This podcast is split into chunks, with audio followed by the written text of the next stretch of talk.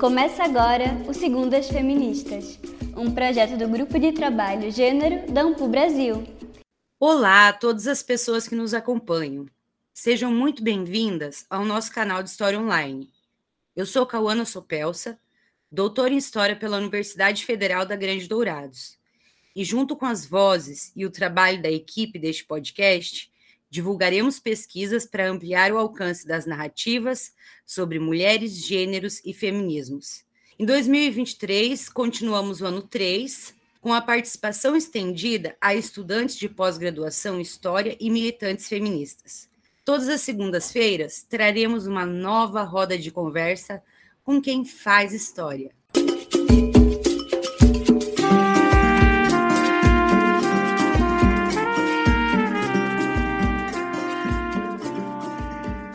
Nos primeiros dias de 2023, vivemos uma tragédia anunciada há 500 anos.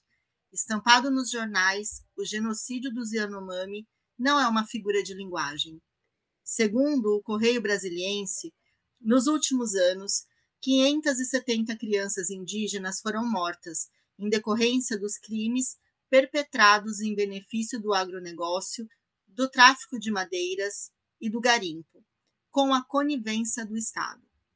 As difíceis condições impostas, a desnutrição, o degredo, são as armas do racismo que dizimam povos e populações nos países colonizados, ante um mundo insensível às dores dolorosas. O que acontece no estado de Roraima é apenas mais um sinistro exemplo da histórica experiência dos povos indígenas no Brasil. Crimes de racismo somente são eficientes quando a vida a ser segregada é impedida de existir em sua plenitude e alcança seus objetivos últimos quando impedem um novo nascimento. A importância do marcador de gênero na lógica da estrutura colonial advém de sua capacidade de impor um lugar de inferioridade às mulheres, de tal modo que as vítimas das violências de gênero e colonial desde as práticas criminosas do estupro, sequestro de crianças e desterro, que levam à miscigenação das populações autóctones, tornam-se invisíveis, inclusive aos olhos dos povos que sofrem o genocídio. Para tratar sobre esse tema sensível, o Segundas Feministas conversa com Cláudia Nischnig sobre suas pesquisas a respeito de violências de gênero especialmente refletindo sobre as questões que afetam as mulheres indígenas a partir do texto Pensa numa Dor Dolorosa, Colonialidade, Infâncias e Maternidades Indígenas Guarani e Kaiowá. Nesse trabalho, ela aborda sobre como o olhar preconceituoso e colonial sobre as maternidades e infâncias indígenas resultam desconsiderar as formas outras de cuidado e as possibilidades de experienciar a infância nas culturas indígenas. Cláudia Regina Nischnig é doutora em Ciências Humanas pela Universidade Federal de Santa Catarina, pós-doutora em História pela UFSC e pós-doutora em Antropologia Social na Universidade Jean Jaurès, em Toulouse, França. Possui graduação em História pela Universidade Federal de Santa Catarina graduação em Direito pela Universidade do Vale do Itajaí, especialização em Direito Civil e Direito do Trabalho, mestra em História pela Universidade Federal de Santa Catarina, realiza doutorado em História no programa de pós-graduação da Universidade do Estado de Santa Catarina, sob a orientação da professora doutora Silvia Maria Fávero Arendt, atua principalmente nos seguintes temas: feminismos no Brasil, família no Brasil contemporâneo, gênero e direito, conjugalidades entre pessoas do mesmo sexo e homoparentalidades no Brasil e na França, além de violências de gênero e mulheres indígenas.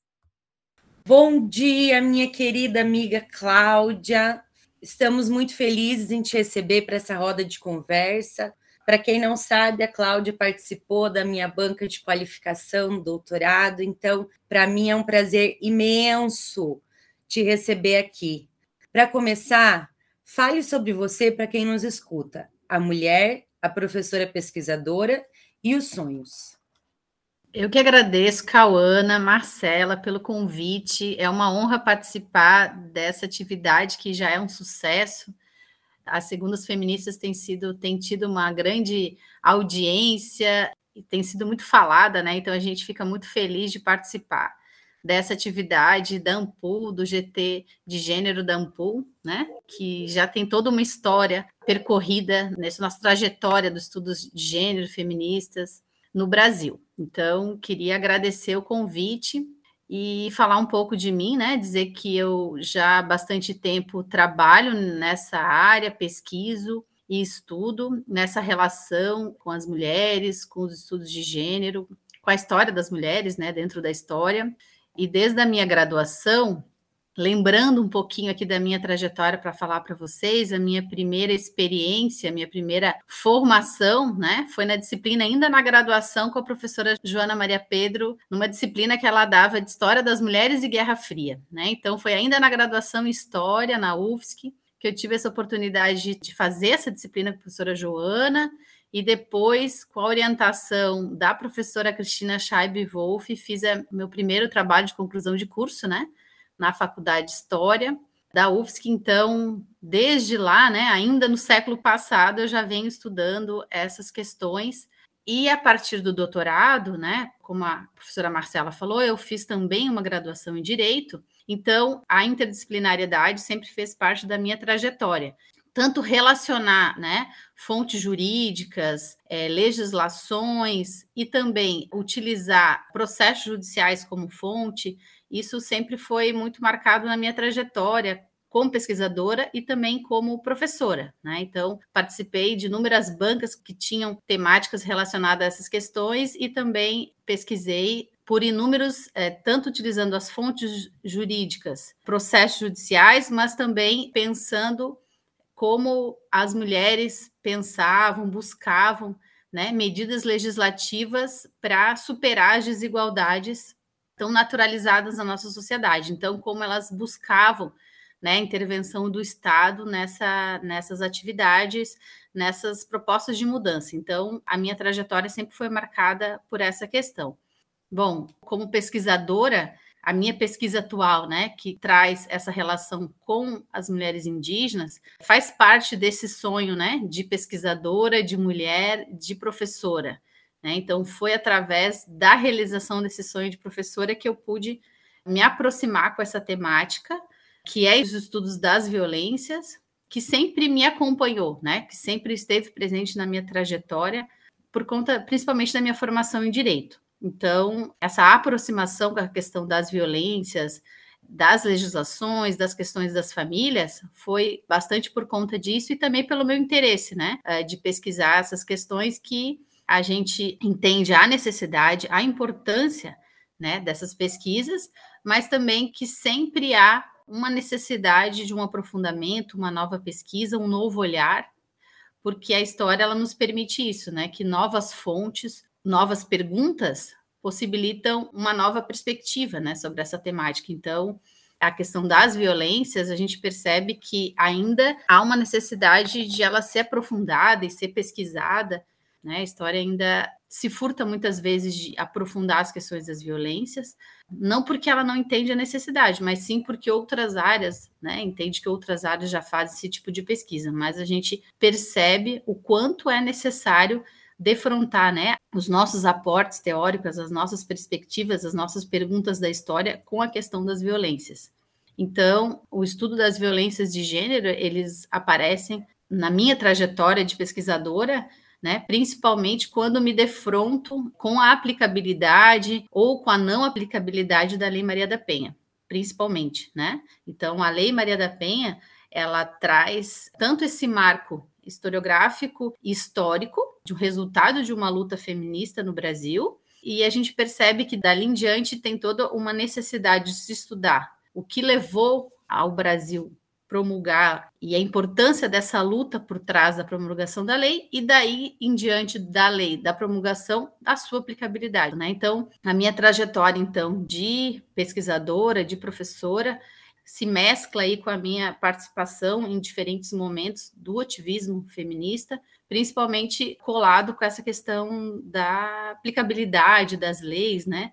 Da necessidade da gente informar das denúncias, né? De buscar apoio, de buscar rede de atendimento e tudo isso. Então, eu acho que eu que eu caminhei junto com essa com toda essa trajetória de luta do movimento feminista, né? E procurei me apropriar, mas também estudar, mas também fazer com que essa perspectiva histórica do movimento levasse em conta a necessidade da gente uh, estudar cada vez mais, né, e ver que de fato as legislações de igualdade que a gente tem hoje, que de fato dizem que a gente tem uma igualdade entre homens e mulheres, ela não se aplica de fato nas relações sociais, então, e na vida cotidiana das pessoas. Então, por isso que eu entendo que essa nossa luta e essa nossa pesquisa como professora, como militante, etc., ela precisa continuar.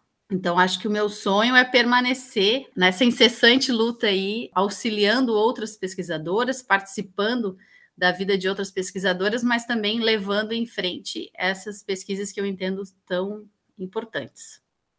É sempre bom ver uma irmã de luta ou escutar uma irmã de luta, Cláudia. Agora, Vamos pensar como foi que você se interessou realmente pelos estudos feministas e de gênero. Você até comentou sobre uma aula, uma disciplina que você fez com a Joana Maria Pedro, mas enfim, como que foi essa descoberta? Como que você caminhou para isso? Eu acredito que eu já entendia essa necessidade de questionar essa desigualdade que a gente vive socialmente, essas violências tão naturalizadas na sociedade, entre homens e mulheres, entre pais e filhos.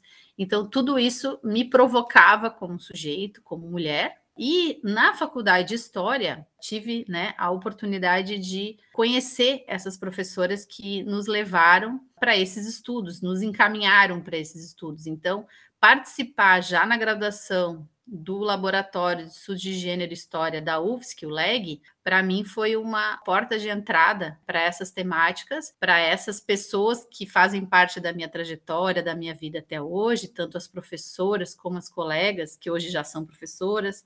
De outro modo, eu também passei a atuar como advogada nessas temáticas, na Comissão da Mulher, da OAB. Então eu fui fazendo e entrando em outros, outras esferas, como o Conselho da Mulher em Florianópolis. Então eu fui adentrando essas questões mas sempre tentando aliar a pesquisa e os estudos acadêmicos com a trajetória né, em outros espaços. Então, eu sempre me interessei muito, né? E a gente foi gostando cada vez mais de conhecer, de estudar, né? As autoras e autores, principalmente autoras que estavam sendo apresentadas para nós naquele momento. Eh, no mestrado, eu continuei a fazer uma pesquisa, né? Que aí sim me defrontei com periódicos, com jornais feministas, então ali eu peguei para perceber quais eram as pautas feministas das mulheres brasileiras nos anos 70 e 80. Então, entendi como era necessário a gente historicizar, né?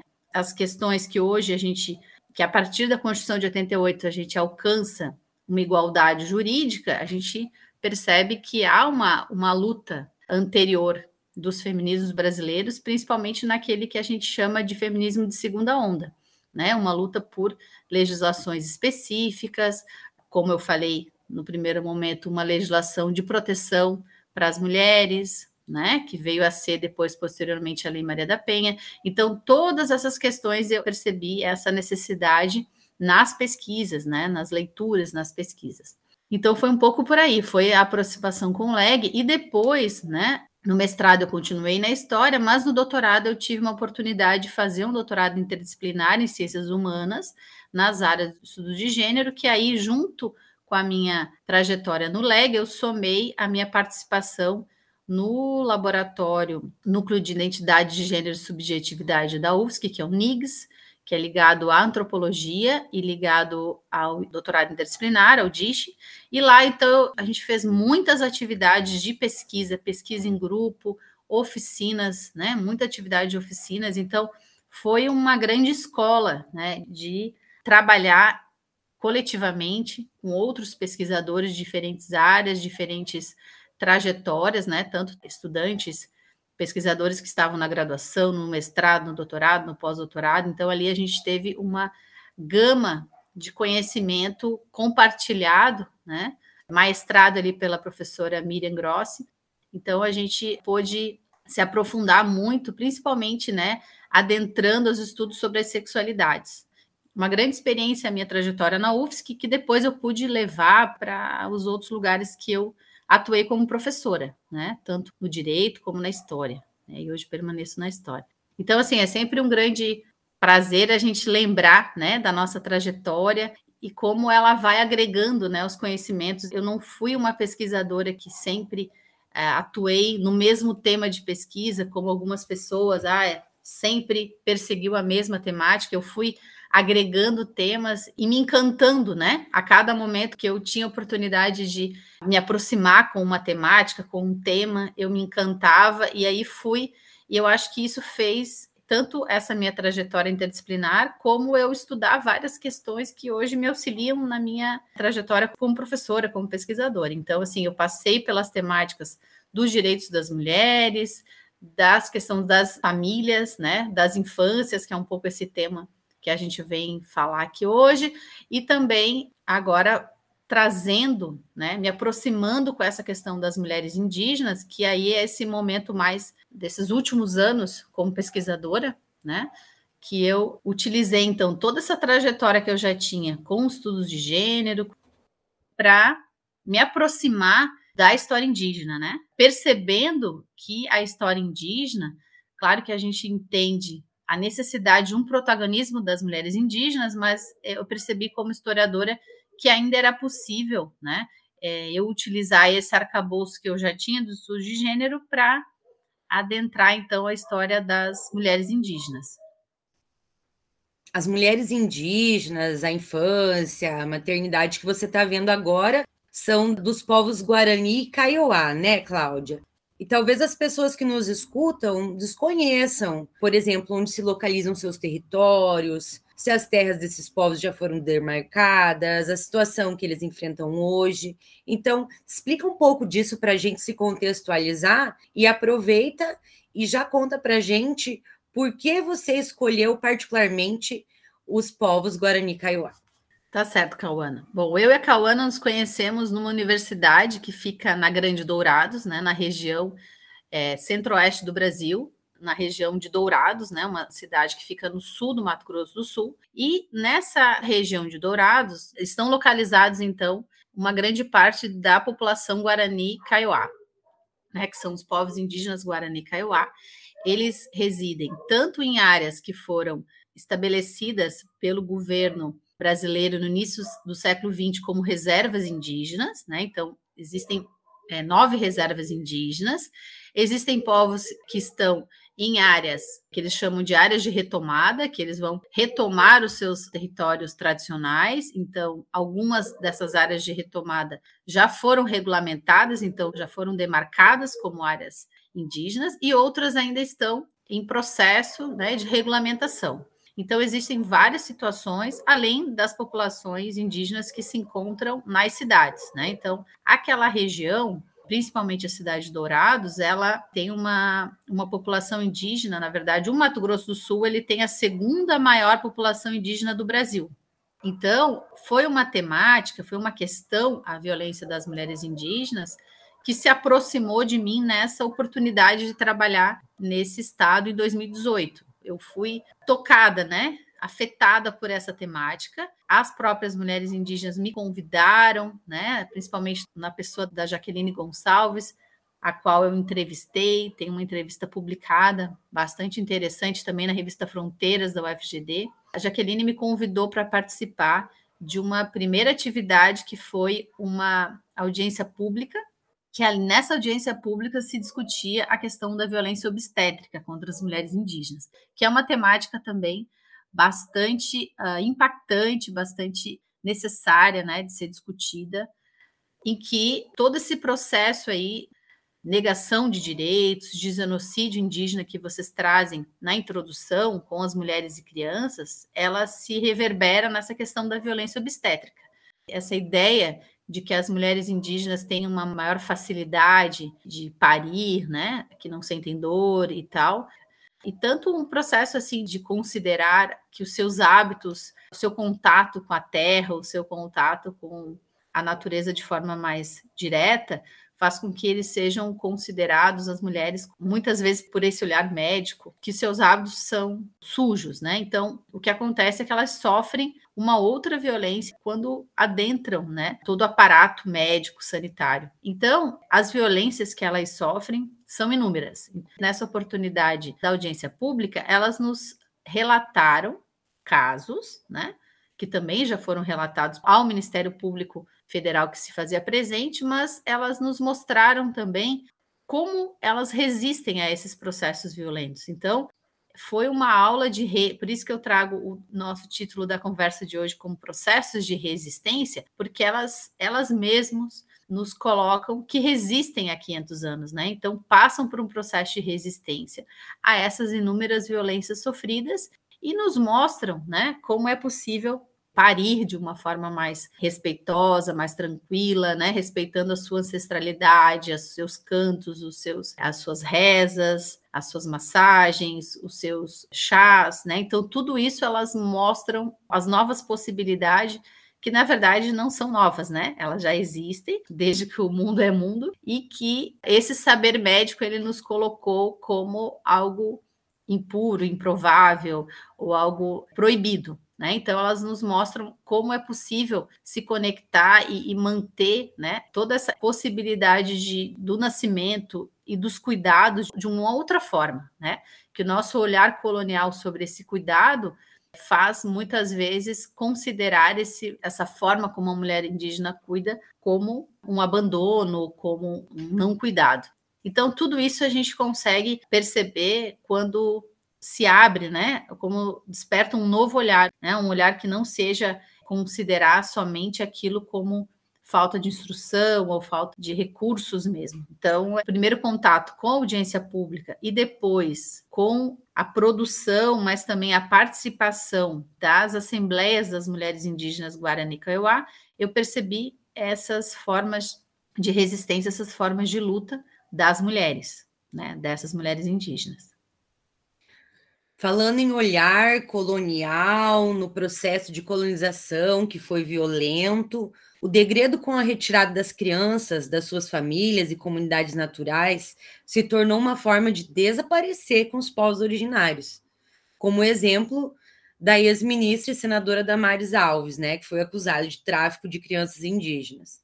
Mas os estudos de gênero e feministas podem contribuir para estudar essas questões para entender as violências, entender como elas afetam a vida das mulheres e crianças, e até mesmo a experiência da maternidade, né, Cláudia? Isso. Nessa pesquisa, nesse artigo que eu publiquei, eu discuto essa questão, né, dessas inúmeras violências que esse olhar colonial faz muito, né, do aparato jurídico, do aparato policial em relação aos cuidados das mulheres indígenas, né? Então, ali eu apontei, eu utilizei como fonte, né, um, um documentário que mostra, né, como esses casos eles se eles são inúmeros casos de crianças retiradas de suas mães por falta de cuidado. Eu não estou aqui dizendo que não existem casos de não cuidado. Existem casos de não cuidado, mas existem casos em que há um olhar que não considera as especificidades, a forma né, de vida, as formas de, de alimentação, a possibilidade do contato com a terra, a possibilidade do contato com os animais. Então, tudo isso é possível, é preciso que seja olhado de uma outra forma. Claro que a gente sabe que essas sociedades, né, elas estão marcadas por uma extrema violência, e por esse processo colonial que, no caso dos Guarani Kaiowá, ao colocarem essas grandes populações em reservas, né, possibilitou que essas áreas que eles desocuparam fossem ocupadas pelo agronegócio e eles ficassem né, em áreas que eles chamam de confinamento humano. E isso faz com que eles não tenham né, uma área para cultivo necessário, uma área que tenha uma água possível né? Tanto para a sua própria sobrevivência, mas também para a plantação, etc. Então, são inúmeros problemas que pesquisadores indígenas dizem que essa região do sul do Mato Grosso do Sul se chama região de Gaza brasileira, né? A faixa de Gaza brasileira. Então, isso aponta que há uma extrema violência naquela região, sobretudo por essa questão da luta pela demarcação de terra. Então, essa é a grande bandeira e aí, quando as mulheres indígenas pensam, elas vão dizer que elas não se entendem muitas vezes como feministas, não entendem a palavra feminismo como algo do seu vocabulário, né? Mas elas vão dizer que a principal luta delas é pelo território. Por quê? Porque o território é algo que lhes permite que elas sejam né, indígenas, que elas vivam a sua experiência o seu modo de vida, né? O seu bem viver. O território é uma extensão do corpo, então a gente, algumas autoras têm trabalhado com esse conceito de corpo-território. Bom, então isso tudo vem nos me permitir e outras pesquisadoras a dialogar, né? E buscar aprofundar essa questão se de que forma as mulheres pesquisadoras brancas, cis, né, heterossexuais podem dialogar com a cultura indígena, com o pensamento indígena, sem com que isso tire né, a sua necessidade, tanto da sua liderança, como a necessidade de ouvirmos né, e lermos as pesquisadoras indígenas. Então, acho que a minha pesquisa é um convite para que a gente dialogue com essas pesquisadoras. Já existem muitas mulheres indígenas com pesquisas, com trabalhos, né? Na própria Universidade Federal da Grande Dourados, tem a Faculdade Intercultural Indígena, desenvolvendo inúmeros trabalhos de conclusão de curso que a gente pode entender melhor né, essa cultura que é riquíssima, que nos ensina profundamente sobre como viver e não somente né, pensar naquilo que a gente também, como feministas, vem a questionar, né? De que não queremos ser territórios, não queremos ser propriedade, mas queremos viver uma vida livre, uma vida justa e uma vida respeitosa por todas as pessoas, né? Que as pessoas nos respeitem e sejamos respeitadas. E mutuamente, né, há um respeito. Então, eu acho que os povos indígenas, eles nos trazem inúmeros ensinamentos que são variados, né? São profundos e variados. Eu acho que é claro que eu vou dizer que é importante ler, né, historiadoras que trabalham com a questão indígena, mas também lermos as pesquisadoras indígenas, os pesquisadores indígenas nos trazem essa grandeza quando interconectam e interrelacionam a sua pesquisa com a sua trajetória, com a sua experiência. Isso que você disse das mulheres indígenas muitas vezes não gostarem de serem chamadas de feministas, eu compreendo, porque afinal de contas é um termo ocidental, né? E ouvi algumas falando já que preferem ser chamadas de guerreiras. É interessante, a gente tem que respeitar, ainda que nós consideremos que as pautas sejam feministas, a gente pode muito bem respeitar como as pessoas preferem ser chamadas, não custa nada, né? É bem legal tomar esse cuidado que você tomou. Na UFGD mesmo, eu fiz uma disciplina de autobiografia indígena, e é interessante a gente comentar, por exemplo, que na antropologia, que era onde eu estava fazendo na pós-graduação, no mestrado, tinham várias pessoas indígenas e que a gente lia as dissertações das pessoas indígenas. Então, é errado também a gente achar que essas pessoas não tomam esses lugares porque elas tomam, né? Continuando, eu gostaria agora, Cláudia, que você falasse do teu artigo que a gente comentou em cima, sobre como os Kaiowá dividem a sua história em três tempos: o tempo da liberdade, o tempo do espalhamento e da perda de território e o tempo do direito. Nesse tempo do direito, as mulheres vivenciam os processos de resistências políticas e reivindicam suas terras ancestrais, uma vida sem violência, poderem recontar suas histórias, considerando seus modos de ser, de cuidar e de maternar. Conta para nós, então, sobre a realização da grande Assembleia de Mulheres Indígenas Guarani Kaiowá, Cláudia, e sobre o debate central e caloroso da temática das infâncias e das maternidades desde 2018. Afinal, que espaço de articulação é esse? E qual a importância da luta dessas mulheres nesse tempo do direito?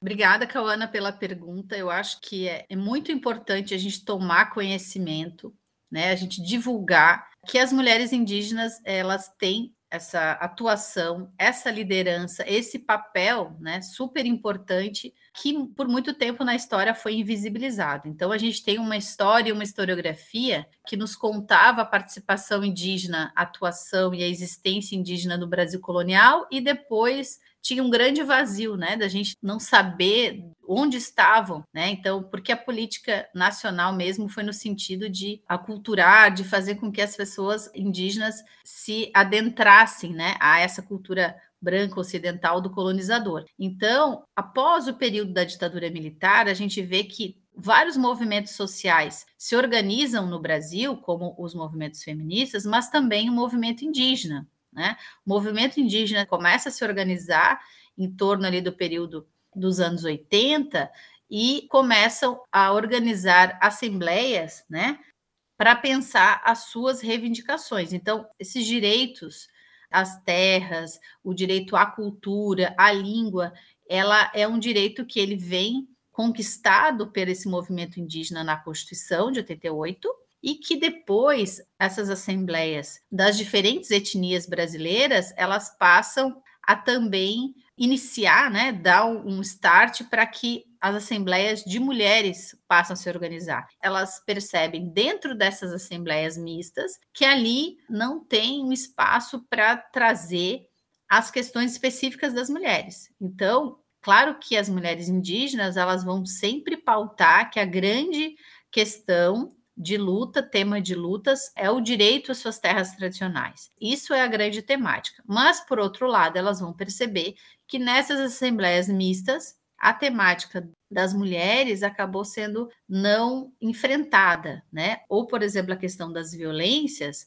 elas entendem como ela traz um, problema, né? Traz um, um desconforto nessas assembleias mistas. Então, elas passam a criar assembleias só de mulheres. Então, no caso das mulheres Guarani Kaiowá, elas criam a Cuianguê Tiguaçu, que é uma assembleia de mulheres indígenas, que a primeira acontece em 2006, mas depois de algum tempo elas passam a ser assembleias anuais, né? Essas assembleias anuais, então, as mais recentes, né, como a Cauana falou, a partir de 2017, 2018, elas têm uma liderança que passa a pautar temas, né? Claro que a questão das violências ela sempre apareceu, a violência contra os corpos das mulheres indígenas, mas nesse ano aí de 2017, 2018, a grande questão foi a retirada, né, das crianças, de muitas crianças indígenas de suas mães, uh, sobre acusação de maus tratos ou de abandono. Então, ali elas começam a questionar e se articular e se apoiar mutuamente, né, para buscar uma solução para essa questão, né, e reivindicar, assim, questionar esse Estado que, sob o olhar judicial, sob o olhar tanto do Conselho Tutelar como da Justiça, passa a dizer que esse cuidado desempenhado não era um cuidado necessário. Então, retira essas crianças do, né, e coloca essas crianças em situação de abrigamento. Então, essa pauta de um respeito às formas de cuidado, de um respeito às formas das relações entre, né, entre crianças e mulheres, entre, entre homens e mulheres, que haja, né, sempre um respeito mútuo e que a violência não seja algo naturalizado, elas passam a questionar mais fortemente e sempre reivindicando, por exemplo, que a Lei Maria da Penha seja aplicada no caso das mulheres indígenas, né? Então, muitas pesquisadoras que inicialmente discutiam a importância da Lei Maria da Penha, já no início dizem que naquele momento inicial a lei não pensou, né, nas questões de mulheres indígenas. E há toda uma especificidade, né, de como aplicar essa lei num espaço que não é só um espaço que é um rural, é um espaço de uma outra organização que muitas vezes não há possibilidade de cumprimento de medidas judiciais. Então, há inúmeras questões aí que precisam ser consideradas. Então, tudo isso é questionado por essas mulheres e, bom, inúmeras outras coisas, né? como direito à saúde, direito a uma justiça, né, nos casos, como eu já disse, das violências, que uh, infelizmente essas violências elas são entre pessoas não indígenas e indígenas, mas acontece também entre pessoas indígenas. Então, nessa, ah, dentro, principalmente né, da área da reserva indígena de Dourados, que é uma área com bastante casos de violência, elas denunciam que as violências também acontecem, mas não que é algo próprio da cultura indígena, como algumas pessoas acusam, mas que é um retrato né, da ausência do Estado, da ausência da justiça, da ausência de uma própria delegacia próxima, da ausência de questões mínimas para a sobrevivência, como a iluminação pública, né? As próprias meninas questionam, denunciam que não há é, iluminação pública para elas poderem estudar à noite, por exemplo, a falta né, de algo mínimo que é a água, né, que isso causa também a necessidade de percorrer grandes distâncias, fazendo com que as mulheres percorram essas distâncias sozinhas. Então, tudo isso é uma ausência do Estado e é aquilo que a gente fala né, de um Estado necropolítico, de um Estado que quer mesmo exterminar com essas sociedades, né? Então não há um cuidado com que faça com que essa violência não se perpetue. A gente vê atualmente a liderança das mulheres indígenas é, nesse novo momento do Brasil, né? Que há uma atuação forte, uma atuação realizada por mulheres indígenas, né? Então a gente vê a atuação aí da Sônia Guajajara à frente do Ministério dos Povos Indígenas no Brasil. Então a gente tem para frente é, uma esperança de mudança, né? Uma esperança de dias melhores. Então é isso que a gente deseja. E essas mulheres estão aí para mostrar que não adianta elas não serem incluídas, que elas vão falar, vão fazer um espaço, vão criar uma assembleia, vão tomar o poder de alguma forma ou conseguir chegar lá, como a Sônia conseguiu. E a gente tem espaços de fala, como aqui no Segundo as Feministas também, né? Que é um espaço de fala principalmente para mulheres. Mas afinal, Cláudia, de que forma as questões sobre violências contra as mulheres se articulam com as questões indígenas, que são povos no Brasil tão afetados por violências, como, por exemplo, os territórios e seus corpos que você já mencionou? Qual é a importância dessa produção no cenário da construção do discurso decolonial? Bom, eu acho que os pesquisadores e pesquisadoras indígenas, indigenistas e indígenas, eles têm atuado né, no sentido de denunciar essas violências, então a maioria deles tem uma, um paralelo, né, uma militância, uma atuação que faz com que os seus próprios escritos né, é, informem, é, denunciem essas violências que eles são afetados as populações indígenas brasileiras. Então, assim, há uma relação forte, né, com essa atuação, tanto de pesquisadores e pesquisadoras, com a temática das violências, porque, assim, como eu já disse, a grande questão dos povos indígenas, a grande pauta, a grande luta é pelo território. Então, enquanto esses povos indígenas estiverem em luta pelos seus próprios territórios tradicionais, eles estão sofrendo violências é, de todos os lados, né? Quando há um território demarcado, ainda assim, né, existem violências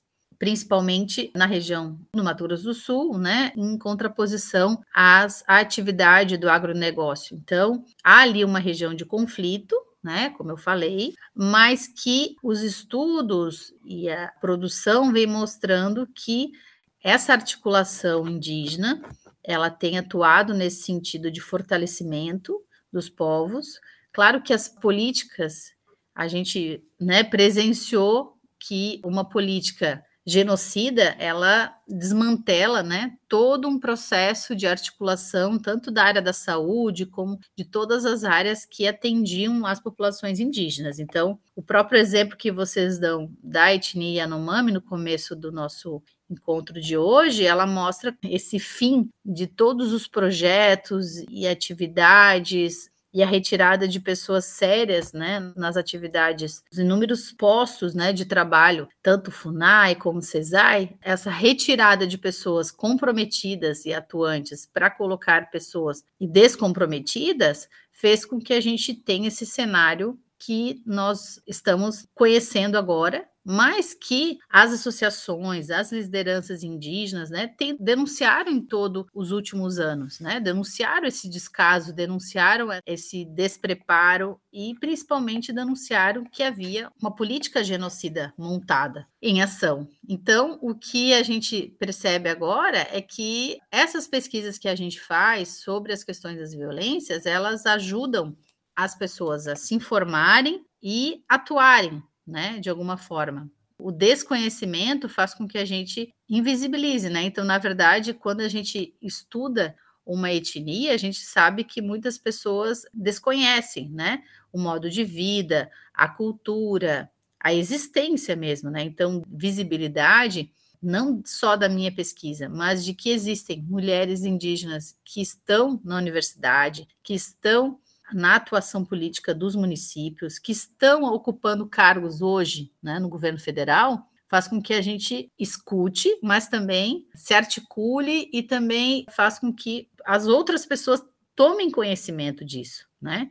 Então, a invisibilidade e o genocídio fez com que muitas pessoas acreditassem que as pessoas indígenas não não existissem mais. Mas a gente sabe que essas pessoas são atuantes, são mulheres, são pesquisadoras, são enfermeiras, são professoras, são mães, né? Que fazem todas as suas atividades e ainda assim militam, né? Atuam na sua cultura em prol dos seus direitos à cultura, à sua é, língua, né? Então, assim, o povo Guarani Kaiowá, ele é um povo guarani falante, ele ainda tem essa grande riqueza que é a fala na sua língua guarani. Então, isso tudo traz uma riqueza de vocabulário, de expressões, de conhecimento, de saberes que são invisibilizados para muitas pessoas, né? Que foram invisibilizados propositalmente, mas que é possível agora tomar contato, conhecer,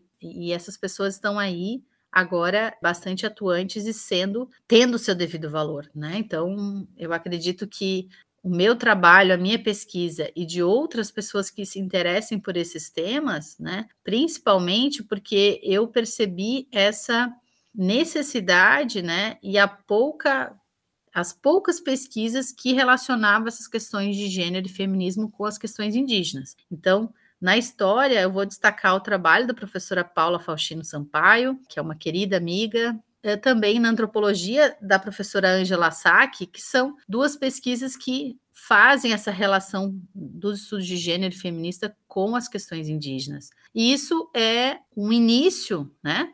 Claro que existem muitas pesquisadoras indígenas brasileiras que devem ser lidas e estudadas, né, uh, nos seus inúmeros trabalhos. Eu destaquei esses dois que são trabalhos tese de doutorado, mas tem autoras indígenas, né, produzindo trabalhos de doutorado, como a Vodelice Veron, como a própria Jaqueline Gonçalves, é que eu já tinha citado. Então, tem muitas pesquisas e autoras indígenas que têm feito uma discussão super interessante sobre todos esses temas, né? É, relacionando a questão dos feminismos, dos estudos de gênero, das questões indígenas. Então, eu vou deixar né, essas, esses dois nomes, que são nomes importantes, para a gente pensar que são pessoas que podem nos ajudar, né? E fazer com que a gente se interesse, leia mais, estude mais por esses temas. Cláudia, infelizmente, o episódio está chegando ao fim. Se você quiser indicar mais algum material sobre a temática, fica à vontade e pega esse último minutinho para se despedir de quem te escuta. Então, agradeço novamente o convite convidar também a ler os textos que eu tenho produzido, tenho publicado em revistas, em livros. Vou indicar também a leitura dos textos da professora Rita Segato, da Julieta Paredes, que é uma autora que é bem interessante também, que trabalha com a ideia de feminismo comunitário. Gostaria de deixar também o convite né, para essas leituras. E me colocar à disposição aí para dialogar com outras pesquisadoras e pessoas que gostem dessas temáticas, queiram né, adentrar nas questões das violências. Sabemos que são temas difíceis, temas delicados, mas que nós, professoras feministas, né, temos esse papel aí de dialogar com essas temáticas tão duras e que, por vezes, não são enfrentadas por outras pessoas. Então, a gente se coloca à disposição para dialogar com outras pessoas que queiram adentrar essas questões das violências de gênero, das mulheres indígenas, dos feminismos. Obrigada. Cláudia, eu vou repetir que é um prazer imenso ter você aqui. Muito obrigada por ter aceitado o nosso convite. Obrigado também a todas as pessoas que nos acompanharam neste episódio. Esperamos vocês na semana que vem com mais conhecimento produzido pelo podcast mais feminista da história. O Segundas Feministas, é claro. Seguimos na luta.